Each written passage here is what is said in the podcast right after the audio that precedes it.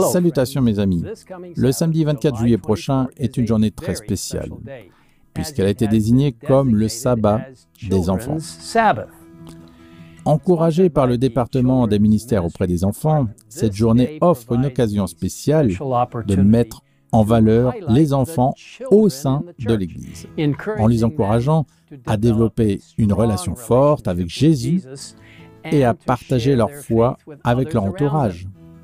Ainsi, en gardant cela à l'esprit, ma merveilleuse femme Nancy et moi-même aimerions nous adresser tout particulièrement à nos jeunes amis, les enfants, dans le message d'aujourd'hui.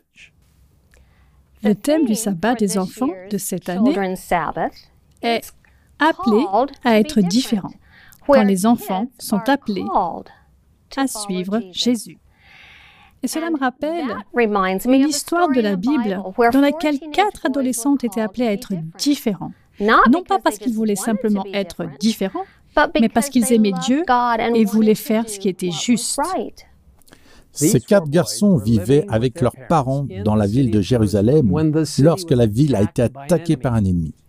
L'armée babylonienne a capturé ces garçons ainsi que beaucoup d'autres jeunes hommes et les a amenés loin de leur maison et de leurs parents dans la lointaine Babylone. Une fois arrivés à Babylone, ces jeunes hommes ont été traités d'une manière spéciale. Les Babyloniens voulaient les former pour qu'ils deviennent comme eux et qu'ils soient loyaux envers leur nouveau pays. Ils ont changé les noms des garçons et voulaient modifier de nombreux autres aspects de leur vie, y compris le type de nourriture qu'ils mangeaient et le Dieu qu'ils adoraient. Nous parlons bien sûr de Daniel et de ses trois amis, Shadrach, Meshach et Abednego. L'histoire de Daniel et de la fosse au lion est célèbre, tout comme l'histoire de ses trois amis et la fournaise ardente. Mais saviez-vous qu'avant d'affronter ces grandes épreuves, ils ont d'abord été confrontés à ce qui semblait n'être qu'une petite épreuve. À Babylone, ces garçons, ainsi que les autres qui avaient été capturés, ont reçu une nourriture très spéciale à manger, directement de la table du roi. C'était sans aucun doute la nourriture la plus raffinée qu'ils aient jamais vue dans leur vie. Mais il y avait un problème. D'abord, cette nourriture avait été sacrifiée à des idoles, et la manger revenait à adorer des idoles. Deuxièmement, la nourriture n'était pas celle que Dieu leur avait recommandée. De plus, en tant qu'enfants de Dieu, ils savaient qu'ils ne devaient pas boire de vin qui contenait de l'alcool. Mais que pouvaient-ils faire? La Bible nous donne la réponse dans Daniel chapitre 1 verset 8. Dans la Bible second 21, on nous dit Daniel prit la ferme décision de ne pas se souiller en consommant des plats servis à la table du roi et le vin de ses banquets. Et ses trois amis étaient d'accord avec lui. Daniel est donc allé demander une permission spéciale pour qu'il puisse manger une simple nourriture végétarienne et boire de l'eau.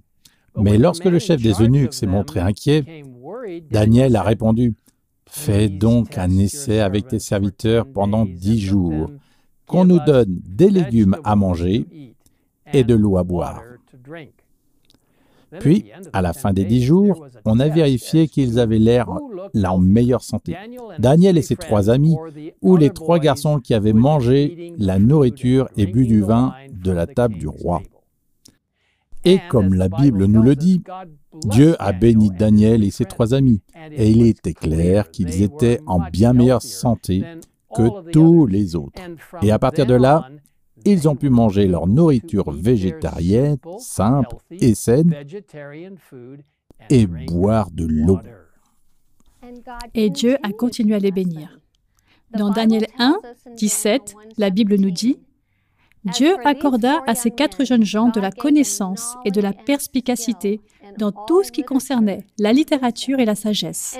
De plus, Daniel était capable d'expliquer toutes les visions et tous les rêves. Bien sûr, je suis sûre que ces jeunes hommes ne voulaient pas être différents de tous les autres. Il n'est pas facile de se démarquer et d'être considéré comme étrange ou pire. Mais ces garçons aimaient Dieu et se souvenaient des enseignements qu'ils avaient appris à la maison et ont décidé de faire ce qui était juste, quoi qu'il arrive. Et regardez comment Dieu les a bénis.